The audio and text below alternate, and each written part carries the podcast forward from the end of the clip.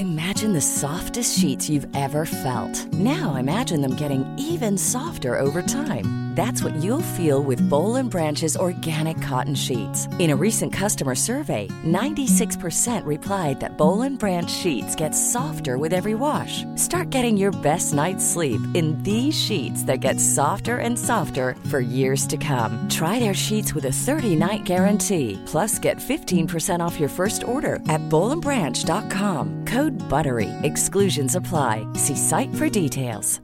Planning for your next trip? Elevate your travel style with Quince. Quince has all the jet setting essentials you'll want for your next getaway, like European linen, premium luggage options, buttery soft Italian leather bags, and so much more. And is all priced at 50 to 80% less than similar brands. Plus, Quince only works with factories that use safe and ethical manufacturing practices. Pack your bags with high-quality essentials you'll be wearing for vacations to come with Quince. Go to quince.com/pack for free shipping and 365-day returns. Hi, I'm Daniel, founder of Pretty Litter. Cats and cat owners deserve better than any old-fashioned litter. That's why I teamed up with scientists and veterinarians to create Pretty Litter. Its innovative crystal formula has superior odor control and weighs up to 80% less than clay litter. Pretty Litter even monitors health by changing colors to help detect early signs of potential illness. It's the world's smartest kitty litter. Go to prettylitter.com and use code ACAST for 20% off your first order and a free cat toy. Terms and conditions apply. See site for details.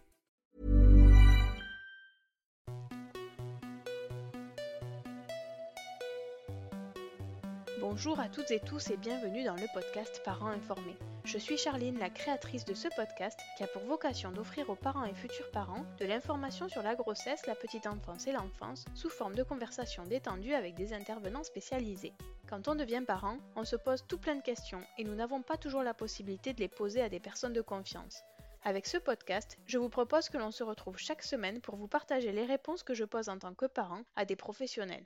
Merci à vous tous qui écoutez et merci pour vos messages. Si vous aimez ce podcast, parlez-en autour de vous. Abonnez-vous sur une plateforme d'écoute comme Echo, E-E-K-O, Spotify ou encore Apple Podcast pour ne pas manquer la sortie des nouveaux épisodes. Laissez des commentaires pour dire pourquoi vous aimez ce podcast et partagez-le sur les réseaux sociaux à parents informés.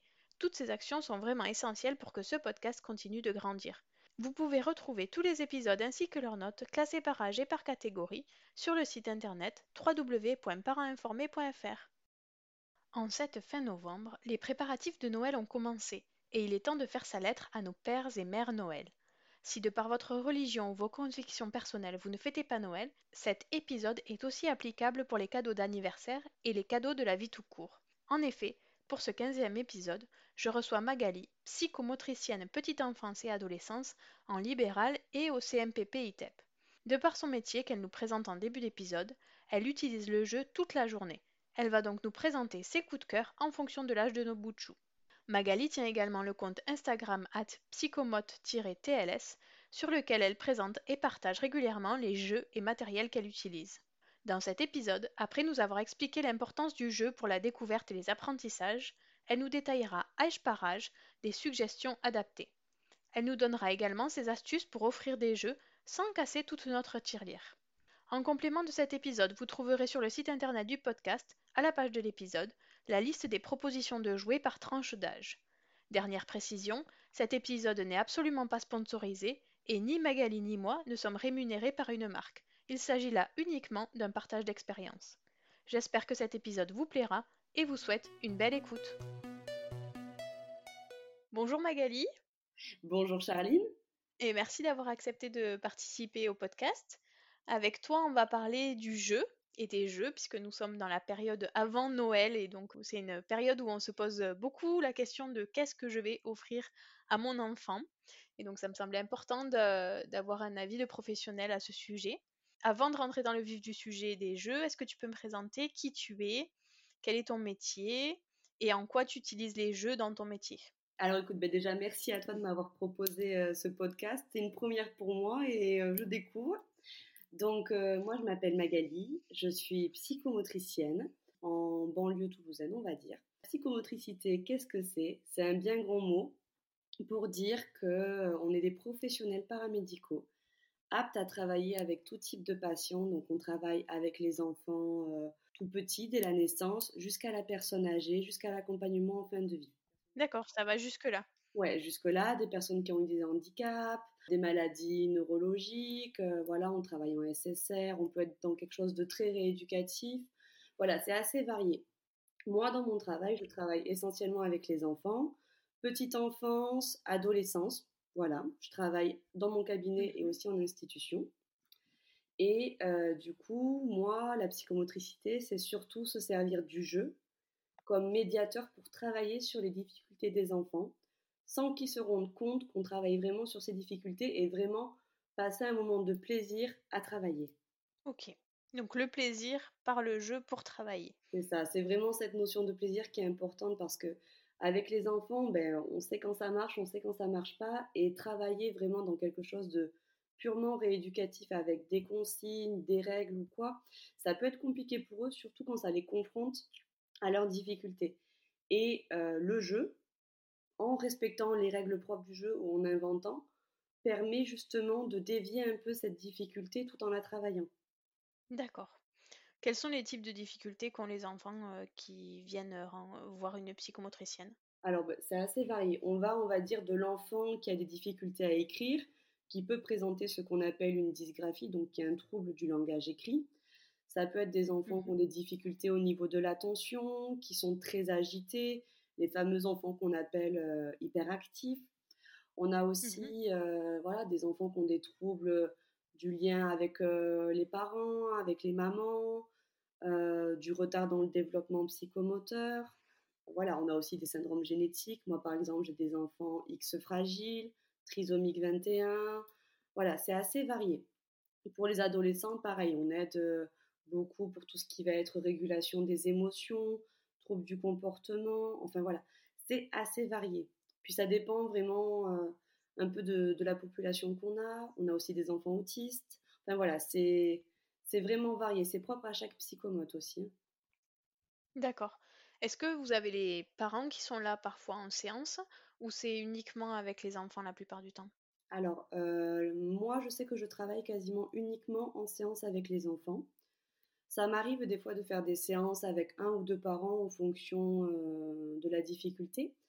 Mais euh, les séances avec les parents se font beaucoup quand les enfants sont vraiment tout petits, moins de 3 ans. Souvent, voilà, il y a des mmh. difficultés au niveau euh, relationnel c'est difficile pour l'enfant de quitter le parent. Donc, on fait les premières séances ensemble, puis petit à petit, le but est que le parent parte ou profite de ces séances pour créer un lien différent et reproduire des choses à la maison. C'était un peu dans ce sens-là ma question de savoir, euh, parce que finalement, en tant que parent, Parfois, on sait très bien jouer avec ses enfants, mais mmh c'est pas forcément quelque chose d'inné en tant que parent de jouer avec son enfant.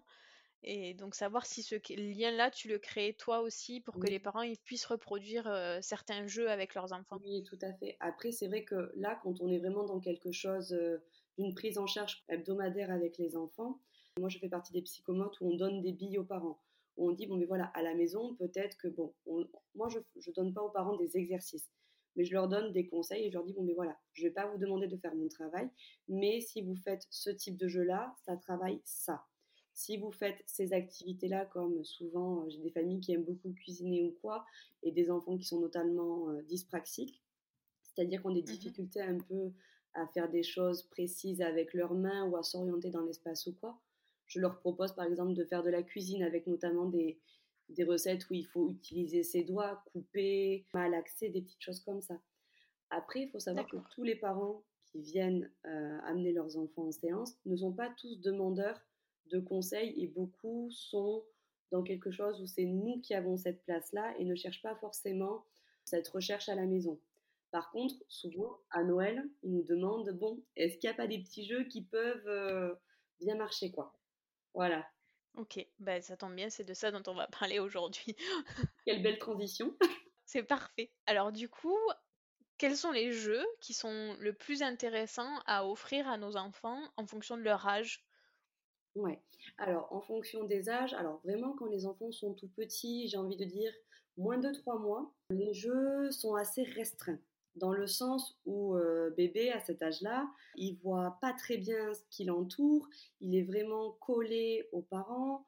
Voilà, c'est des petits jeux, ça va être des petites huiles pour massage, des jolis vêtements, vraiment des cadeaux post-accouchement. Bébé, il va pas vraiment jouer avec des jeux pour l'instant. Oui, c'est plus finalement des équipements pour la famille, plus que des jeux pour l'enfant.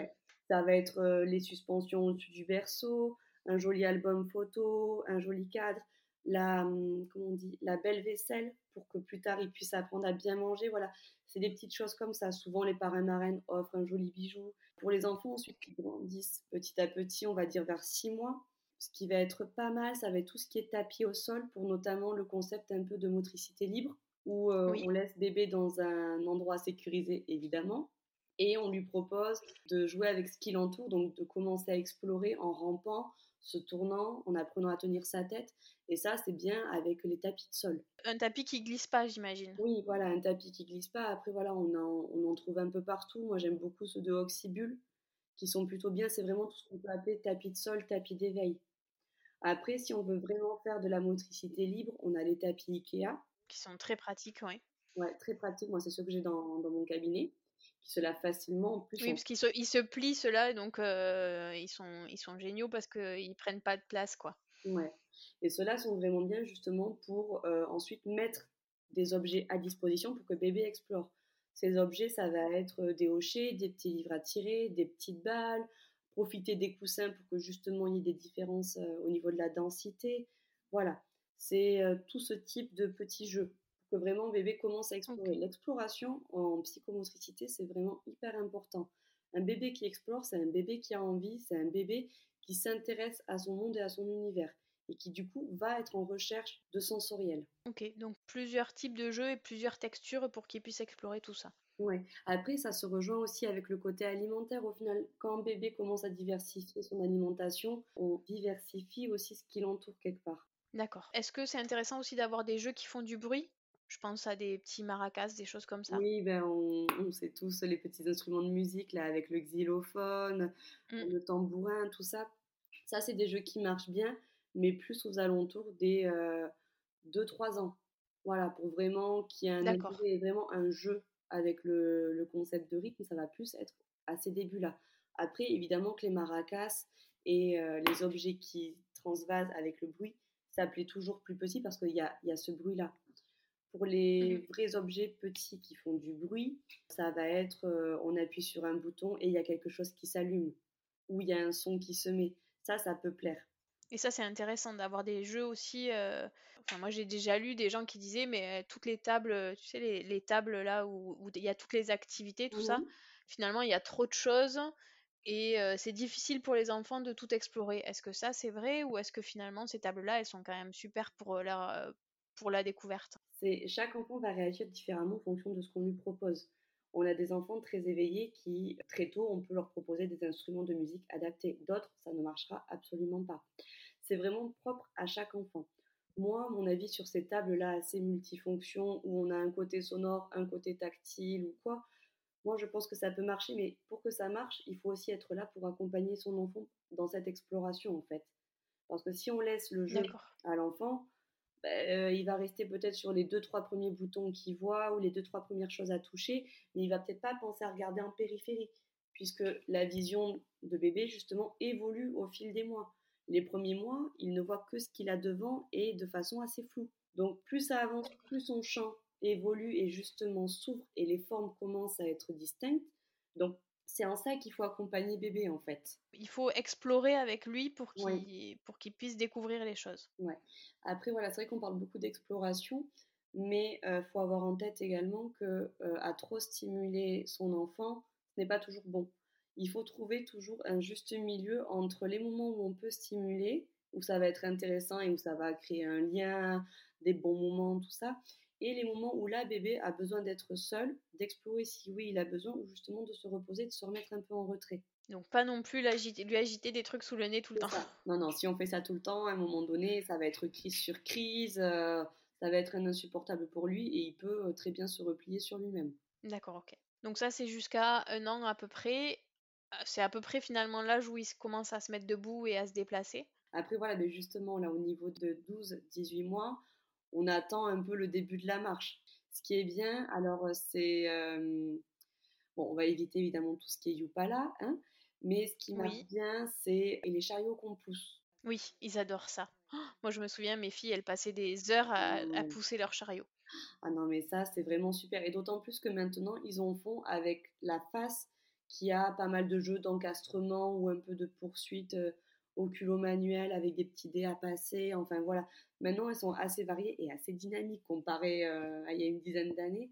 Enfin, c'est vraiment ça le chariot. Ça va permettre de soutenir un peu le développement de la marche, d'aider bébés à passer euh, du quatre pattes ou de par terre à debout, en passant par les étapes mmh du chevalier servant, tout ça. Et puis voilà, en même temps, ça peut faire euh, d'une pierre deux coups avec le côté encastrement qu'il peut y avoir de l'autre côté, quoi. Ok, donc ça c'est vraiment chouette. C'est vraiment chouette. C'est moins chouette pour les parents parce qu'en général ça fait beaucoup de bruit dans la maison, mais c'est vrai que. C'est ça, puis ça se cogne contre les murs, tout ça, mais les enfants adorent. Il y a les premiers bobos aussi à ce moment-là. Hein et, en même temps, qui dit marche dit forcément à un moment donné ça tombe et ça se fait mal. Ça, ça, fait partie de, du, du, développement aussi. C'est ça, donc évidemment on ne couvre pas bébé de papier bulle, hein on le laisse. voilà. Oui. Voilà, c'est normal qu'il y ait des chutes, voilà on fait attention, mais euh, il va pas arrêter de tomber de toute façon. Non, c'est que le début. à partir de quel âge ils commencent les jeux de société? Alors, les jeux de société, oula. J'ai envie de dire, les jeux de société, c'est pas mal euh, au niveau de la maternelle. Puis c'est des jeux, euh, on va dire, vraiment simples. C'est vraiment. Mmh oui, oui. La plupart des marques, comme notamment ABBA, Oxybul, propose, euh, ils appellent ça d'ailleurs comme ça, je crois, mon premier jeu de société. Voilà, c'est les jeux du style mon premier verger, des petites choses comme ça où on manipule beaucoup. On a beaucoup d'objets entre guillemets à manipuler pour se faire des échanges. Voilà, c'est euh, aux alentours des deux ans et demi, vraiment, voilà, on peut commencer. Plutôt deux ans et demi, trois ans pour le coup. deux ans et demi, trois ans. Après, c'est toujours propre à l'enfant et propre au niveau de son éveil.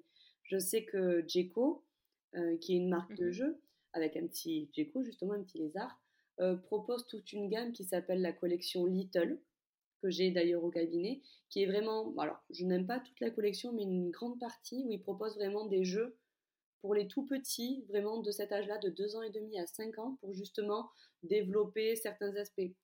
Alors je sais qu'il y a les aspects de l'observation, il y en a un c'est pour la coopération, L'autre, c'est pour tout ce qui est motricité fine. Enfin, c'est vraiment pas mal. Tous ont un objectif, en fait. C'est vraiment des jeux avec, entre guillemets, objectifs ciblés, tout en étant dans le jeu, en fait. Donc, ciblés en fonction des apprentissages qu'on veut faire voilà. Puis, euh, c'est aussi propre euh, à ce qu'aiment les parents, à ce qu'aiment les enfants. Voilà, c'est des jeux, quand même. La marque il faut dire ce qui est. C'est des jeux, moi, je trouve, qui sont très détaillés, très colorés et qui vraiment euh, donnent envie. Tout comme Abba, qui propose des, vraiment de super jeux pour les tout petits, quand même.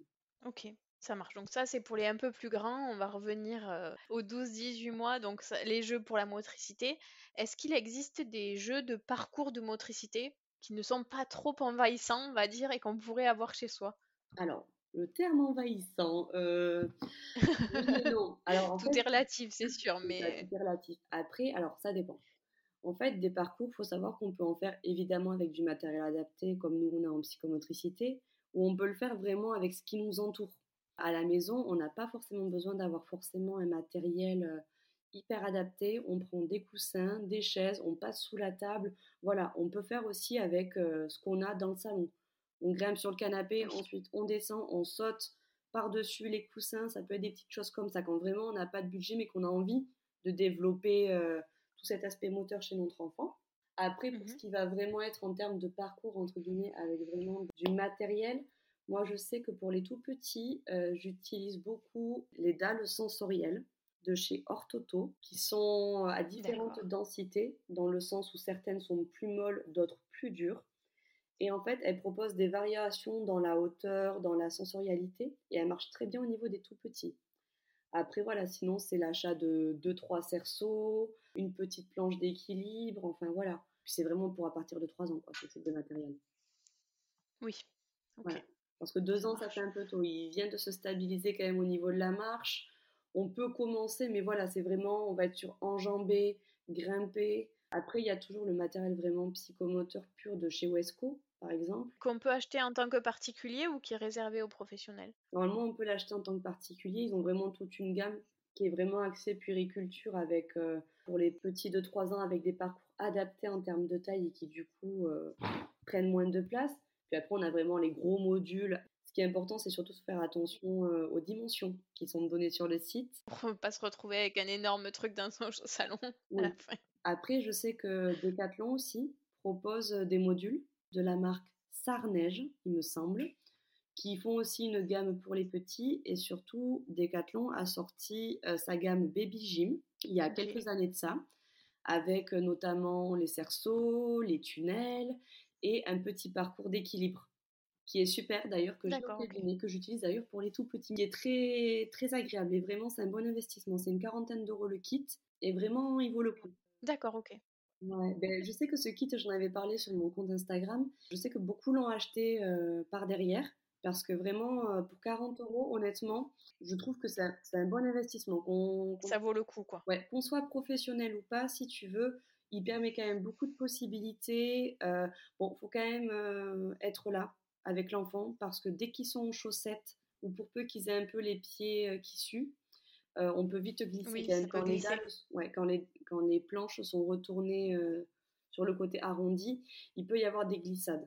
Donc, il faut quand même faire attention, mais les enfants en général l'aiment beaucoup.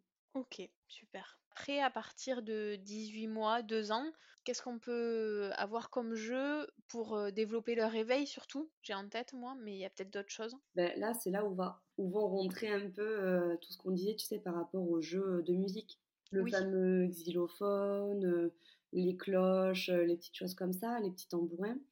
Après, là, ce qui est important, c'est surtout de manipuler, en fait. Que l'enfant se mette un peu à jouer avec ses mains, à jouer avec ses pieds. C'est donc taper avec un marteau, construire, faire tomber, renverser. C'est le garage de voiture, c'est la poupée, la dinette, c'est le jeu du marché, tu vois, c'est des petites choses comme ça. Ok, ça marche. Est-ce que à cet âge-là, on commence aussi les activités créatives? Si tu entends par euh, idée créative, faire un peu de peinture euh, avec ses mains, avec ses pieds, oui, bien sûr, bien sûr. Tu peux commencer dès cet âge-là. après, c'est toujours propre à chaque enfant. Mais oui, si euh, s'il est dans ça, ben, bien sûr, tu peux aller ramasser des feuilles dans la forêt, puis t'amuser à les mettre sur des feuilles pour faire des empreintes. Enfin, oui, il y a plein de possibilités. Tout dépend en fait du niveau du développement de ton enfant. Mais la peinture, ça marche toujours. Enfin voilà, même si c'est du crabouillage, mais ça marche toujours. Ah oui, bien sûr, à, cet âge-là, ils font pas encore des ah super dessins. En général, ils mais... le corps aussi. Mais voilà, c'est de l'exploration, quoi. Le principal, c'est qu'ils mettent pas la bouche. Mais maintenant, la plupart des peintures sont entre guillemets comestibles, plus ou moins. Donc bon. D'accord. La pâte à modeler, à partir de quel âge ça commence? Moi, j'aurais tendance à dire de la maternelle. Voilà, à partir de la maternelle. Moi, j'ai toujours la peur, en fait, qu'ils commencent à la mettre à la bouche et à la manger. C'est plus ça qui m'inquiète. Donc... Si c'est trop tôt. Voilà, c'est ça. De toute façon, pâte à modeler, c'est toujours avec présence de l'adulte pour déjà apprendre à utiliser mmh les petits outils, les petits couteaux en plastique, tout ça. Si vous voulez le faire avant, faites-la vous-même. Il y a des recettes sur Internet pour faire sa pâte à modeler comestible. euh, j'avais testé, c'est la recette de la peinture gonflante ah oui, ils adorent ça ah aussi. Ça, c'est un truc, c'est vraiment super. Mais oui, après, voilà, c'est toujours propre. Il y a plein d'activités qu'on peut trouver sur Internet ou quoi. Est-ce que à ton cabinet, tu as des jeux de type. alors, moi, j'ai en tête la marque Smart Game. Ah ouais. Qui fait des jeux avec des énigmes, des choses comme ça? Oui, oui, oui. Ah, mais ça, moi, je suis une accro à cette marque. D'accord. J'ai toute leur collection toute la collection, donc je, je, les connais tous les jeux. J'aime beaucoup cette marque. Mais en fait, Smart Game, je les ai connus avec leur côté euh, petite enfance, avec notamment le chaperon rouge, euh, les trois petits mmh cochons ou quoi, qui avaient repris les contes de notre enfance pour ensuite euh, faire des jeux un peu de logique. Je sais que Smart Game, j'utilise beaucoup en séance. Et après, ça dépend des profils des enfants. Mais ils permettent vraiment de développer tout le côté cognitif des enfants, avec notamment tout ce qui va être un peu raisonnement visio-spatial, la flexibilité, c'est-à-dire passer d'une chose à une autre, Enfin, voilà, tout ce raisonnement, ce côté planification, attention, puis aussi euh, le fait d'arriver à s'occuper seul quelque part, parce que c'est des jeux souvent qu'on fait seul en autonomie. L'adulte est là pour vérifier si oui ou non c'est bien fait, mais voilà, c'est qu'à quelque part on valorise aussi l'autonomie. Enfin, je sais que vrai. Ils, font, régulièrement des nouveautés avec des nouveaux jeux et c'est vraiment super. Là, je sais que j'ai commandé récemment Jacques et le haricot magique Et le dernier qui est sorti, là, c'est Attache ton chien, quelque chose comme ça, qui, je suis en train de les tester, mais déjà, je les trouve plutôt bien. Ok. Bah, c'est vrai que nous, on en a à la maison. Ben, au début, on les a fait ensemble pour qu'ils découvrent les mmh jeux. C'est ça. Et puis maintenant, des fois, ils les sortent tout seuls quand ils sont dans leur chambre. Ils les sortent et ils se font les énigmes tout seuls avec le petit livret. c'est ça. Et ça permet, je trouve, de développer certaines compétences, de justement savoir changer de point de vue, savoir faire évoluer ce qu'on connaît pour découvrir des choses qu'on connaît pas, tester des possibilités. C'est ça. Ouais, ils sont vraiment chouettes. Hein. C'est ça. Puis quelque part aussi, ça permet, je pense, en tant que parent, de se mettre à la place de son enfant pour voir un peu quel est son raisonnement. Aussi pour essayer de comprendre mmh. un peu la logique qu'il peut avoir. Et on peut des fois mieux comprendre un peu le type d'apprentissage qu'a son enfant. Après, euh, moi, je sais que sur les Smart Games, j'en aime certains vraiment beaucoup. Et ce que j'apprécie beaucoup chez eux, c'est le côté conte qu'ils ont parfois avec le petit livret où l'enfant peut se faire lui-même sa propre histoire un peu en fonction des images qu'il voit. T'as lesquelles si c'est pas indiscret? Alors nous, on a euh, le premier qu'on a eu, c'est celui où euh, celui où il y a des escaliers à monter et à descendre pour que le prince et la princesse se rejoignent. c'est Camelot. Voilà, c'est Camelot, exactement. Voilà, ou de temps en temps on dit que c'est le prince qui va rejoindre la princesse et de temps en temps c'est la princesse qui va rejoindre le prince parce que sinon on trouve que c'est pas juste. et puis des fois on les fait se rejoindre au milieu, hein, il n'y a pas de raison. Après tout, ils peuvent. L'important c'est qu'ils aient un chemin commun pour se voir. c'est ça. Et là je pense que je vais commander celui du petit chaperon rouge pour euh, ma deuxième, qui a 3 ans et demi et, et qui est rentré en maternelle cette année et je trouve qu'il est plutôt pas mal, ouais. J'aime beaucoup. J'aime beaucoup le petit chaperon rouge, les trois petits cochons et la belle bois dormant. Vraiment, le, petit chaperon rouge, il est vraiment pas mal. Avec le côté loup et le côté sans loup, c'est plutôt bien. Ouais, puis moi, ma petite, elle est très portée sur le loup. Ah Et donc, euh, voilà. le loup dans, tout, dans tous ses états. Ouais, tu sais que si jamais il y a la collection euh, Le Loup aussi qui propose des jeux et notamment des coffrets, je sais que hum, oui. Moi, récemment, j'ai acheté au cabinet là, le, un livre pop-up, tu sais, qui s'ouvre en 3D, avec les dessins qui ressortent, sur euh, les mmh. voyages secrets du loup. Mais alors lui, mais il fait sensation auprès des enfants. J'ai même des grandes là avec qui on travaille le graphisme. Elles ont pris ce livre comme référence pour justement retracer l'histoire. Il est tellement beau quand tu ouvres les pages et tout. Enfin, moi j'adore les livres pop-up. Hein. C'est vraiment un truc que j'adore. Et euh, du coup, ça dédramatise un peu le loup parce que le loup, il vit plein d'aventures. Et euh, des fois, euh, il est un peu, il est pas trop gentil, et des fois, on n'est pas gentil avec lui. Donc. Ouais, c'est difficile, hein, le loup pour les enfants. Alors, moi, j'avais pas connu ça avec ma grande. Mais avec la petite, elle a beaucoup de questions sur le loup. Est-ce que, est-ce qu'il est méchant? Est-ce qu'il est gentil? Est-ce qu'il va venir me manger quand je dors? Non, mais ça lui pose beaucoup de questions, alors qu'on n'a finalement pas tant d'histoires que ça de loups qui font peur, hein, parce qu'on a mmh. aussi toutes les collections du loup qui explorent le monde. Mmh mais cette question du loup là, c'est très très présent chez elle. Ouais, mais c'est vrai que le loup, au niveau de la, de la petite enfance, on le voit dans beaucoup de dessins animés en fait, au final. Mmh. Et ça questionne parce qu'à chaque fois, il mange, il croque, puis il arrive à manger quelqu'un en entier, quand même, mine de rien. Et au final, à chaque fois, la personne ressort parce qu'on lui ouvre le ventre ou je sais plus trop quoi. Mais oui, à chaque fois, ça questionne est-ce que dans le vrai, est-ce qu'en vrai, ça peut marcher, quoi? C'est ça. Mais dis-toi que c'est normal que tu aies peur du loup. Et là, l'école des loisirs, elle est abonnée à l'école des loisirs. Et le mmh premier livre, c'était Pop et le grand méchant loup. Ah. Et c'est une histoire où il a kidnappé quelqu'un, mais finalement, il le mange pas et il l'attaque avec du poivre et ils s'en sortent tous. Et elle l'adore, on le relit euh, tous les soirs euh, depuis euh, trois semaines. Oui. Et il y en a un aussi qui est bien, alors j'ai plus son nom en tête, mais c'est l'histoire d'un petit cochon. Il est amoureux d'une biquette. La biquette se fait kidnapper par le loup. Et donc le loup, il va manger la biquette. Mais le petit cochon, il mhm. est super courageux. Il va sauver sa copine. Et pour ne pas se faire manger par le loup, le petit cochon, si tu veux, il est un peu cracra. Il est jamais propre, c'est un petit cochon. Et le loup, en fait, tout est super beau, tout est super clean chez lui. Et du coup, ça le dégoûte de voir le petit cochon comme ça. Donc, euh, du coup, il mange personne, le loup.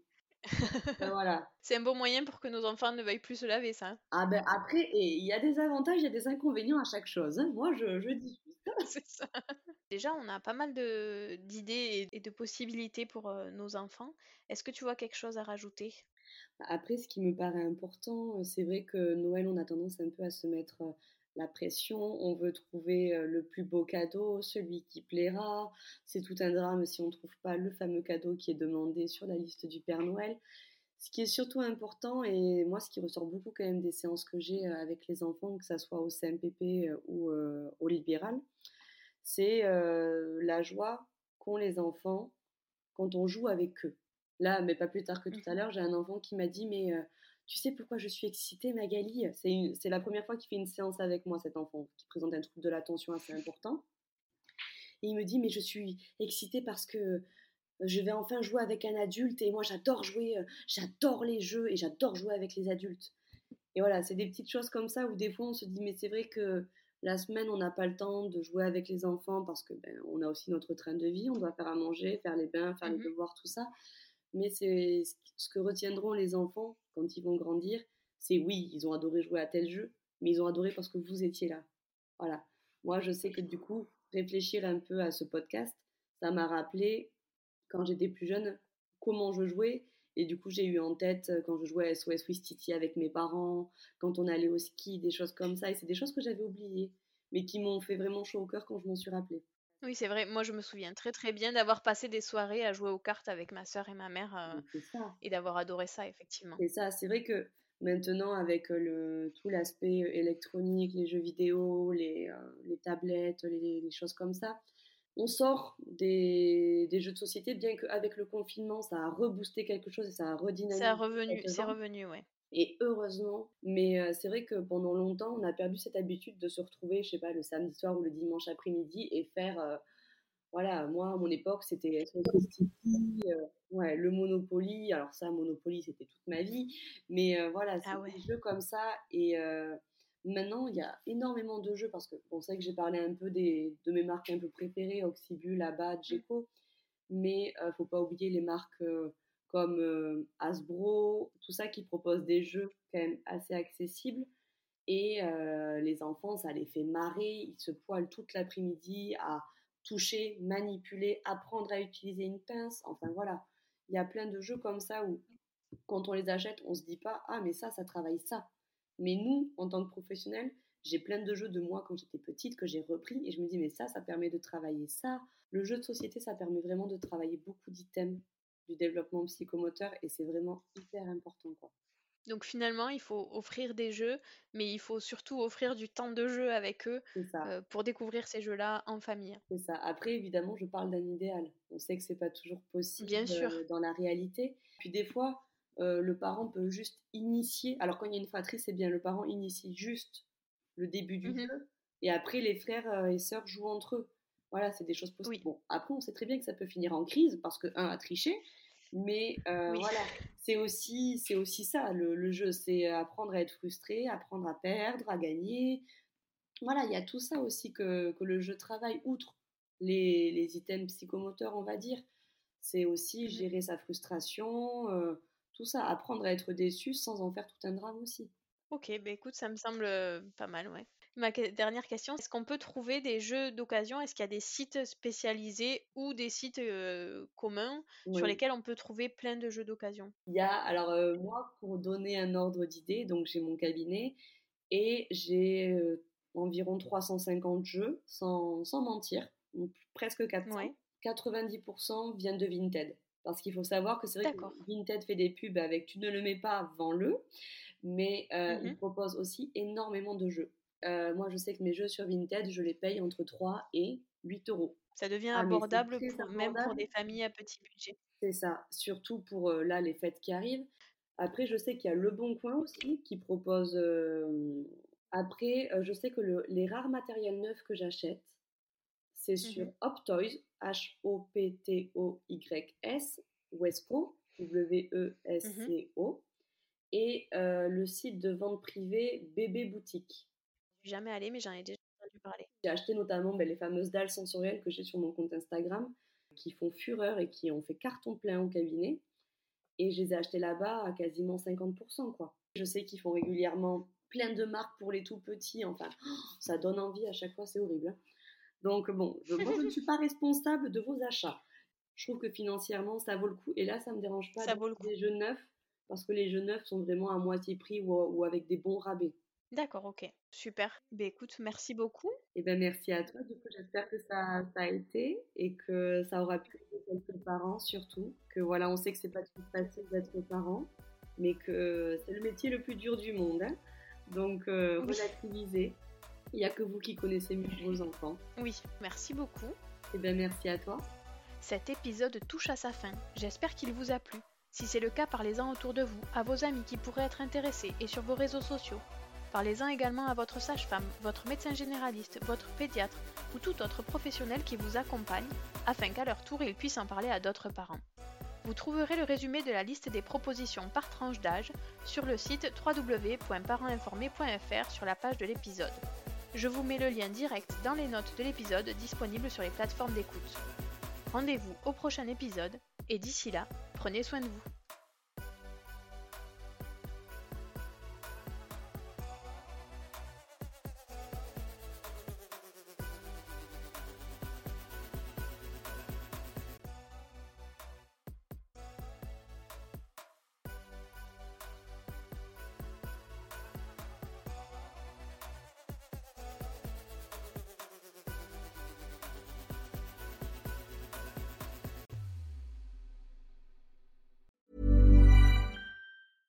Hi, I'm Daniel, founder of Pretty Litter. Did you know cats tend to hide symptoms of sickness and pain? I learned this the hard way after losing my cat, Gingy. So I created Pretty Litter, a health monitoring litter that helps detect early signs of illness by changing colors, saving you money and potentially your cat's life. Pretty Litter is veterinarian developed, and it's the easiest way to keep tabs on your fur baby's health right at home. Go to prettylitter.com and use code ACAST for 20% off your first order and a free cat toy. Terms and conditions apply. See site for details. Imagine the softest sheets you've ever felt. Now imagine them getting even softer over time. That's what you'll feel with Bowl and Branch's organic cotton sheets. In a recent customer survey, 96% replied that Bowl and Branch sheets get softer with every wash. Start getting your best night's sleep in these sheets that get softer and softer for years to come. Try their sheets with a 30-night guarantee. Plus, get 15% off your first order at bowlandbranch.com. Code BUTTERY. Exclusions apply. See site for details. Planning for your next trip? Elevate your travel style with Quince. Quince has all the jet-setting essentials you'll want for your next getaway, like European linen, premium luggage options, buttery soft Italian leather bags, and so much more. And is all priced at 50 to 80% less than similar brands. Plus, Quince only works with factories that use safe and ethical manufacturing practices.